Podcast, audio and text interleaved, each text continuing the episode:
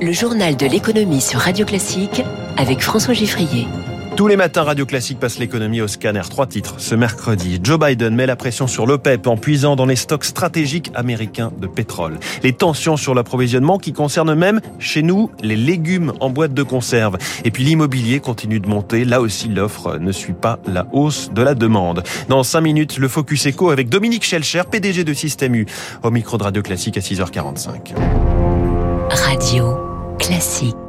Journal de l'économie qui commence avec un geste fort annoncé hier mais dont l'impact est, est, difficile à mesurer pour le moment. Les États-Unis, mais aussi la Chine et l'Inde vont puiser dans leurs réserves stratégiques de pétrole pour tenter de faire baisser les prix.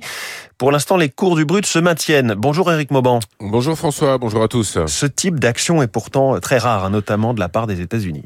Effectivement, dans le passé, Washington n'a utilisé que trois fois cette mise en urgence sur le marché. Pour le président Joe Biden, la priorité du moment est de préserver le pouvoir d'achat des Américains.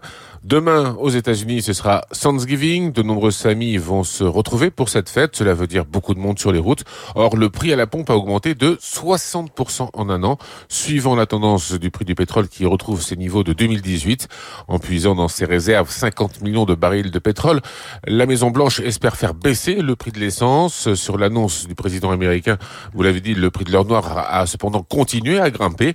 Les investisseurs considèrent l'initiative présidentielle trop timide pour inverser la tendance. Cela pourrait par ailleurs inciter l'OPEP à ralentir le rythme auquel le cartel augmente sa production. Pour les spécialistes, la mesure prise par les États-Unis est avant tout symbolique et surtout politique. Éric Mauban en direct pour Radio Classique. Le Dow Jones a gagné 0,55% hier et le S&P 500 a progressé de 0,17, tandis que le Nasdaq a reculé d'un demi pour cent. Le CAC 40, lui, a perdu 0,85% à 7044 points. C'est la quatrième séance de baisse d'affilée. À Tokyo, le Nikkei est en ce moment en très forte baisse, moins 1,81%. Le dollar, par ailleurs, est au plus haut face à l'euro depuis juillet 2020. 1 euro égale 1 dollar 12,26 et ce en lien avec la reconduction de Jérôme Powell à la tête de la réserve fédérale. On en parlait hier. Alors si sur le pétrole, Joe Biden ne casse pas le marché pour l'instant, voici en revanche une annonce qui peut lui faire du bien politiquement. C'est Samsung qui officialise l'implantation d'une usine de semi-conducteurs au Texas.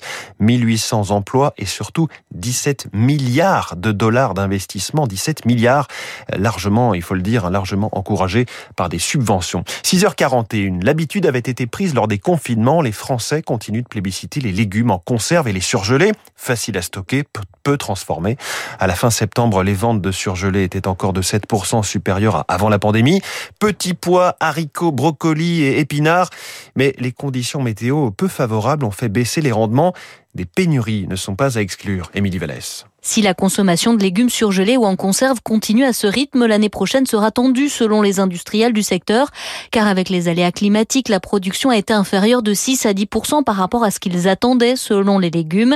Difficile donc de tenir jusqu'aux prochaines récoltes au printemps. Olivier Morel, président de l'interprofession des légumes en conserve et surgelés. Aujourd'hui, on aborde la, période hivernale avec des niveaux de stock qui sont très très bas. Il se peut que sur certaines semaines, au mois de mai-juin 2022, on puisse avoir des tensions euh, sur certains produits, comme le par exemple. Et le problème est également très critique sur les pois. Mais l'inquiétude est surtout à moyen terme. Certains agriculteurs privilégient désormais d'autres productions moins risquées et surtout plus rémunératrices, explique Jean-Charles Laurent, producteur en Bretagne et président du Senaldi, association de producteurs de légumes.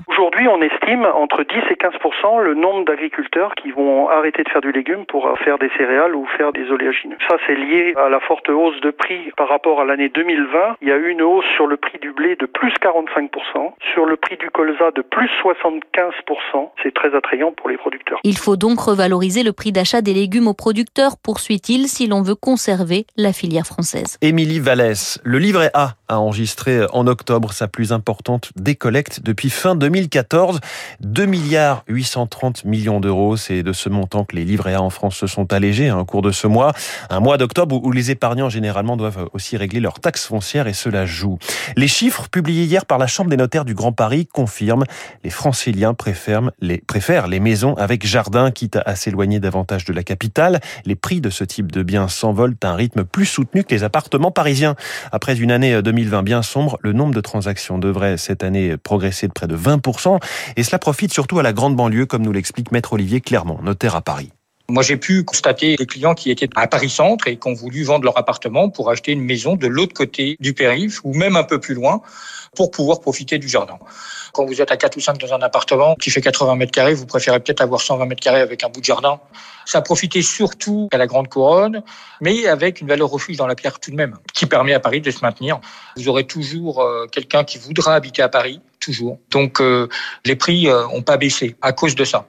On nous avait prédit une baisse hein, sur Paris, bah, elle n'est pas là encore la baisse. Voilà. Et puis un rendez-vous dans l'actualité aujourd'hui, la décision du tribunal dans l'affaire Tapi, six co-prévenus, dont Stéphane Richard, ancien directeur de cabinet de Christine Lagarde au ministère de l'économie. Stéphane Richard, euh, dont l'enjeu pour lui est aussi de savoir s'il pourra se maintenir à la tête d'Orange. Il est candidat à un nouveau mandat de président non exécutif. En cas de condamnation, évidemment, cela serait remis en question. Il est 6h44. Dans un instant, le Focus Echo avec le patron de Système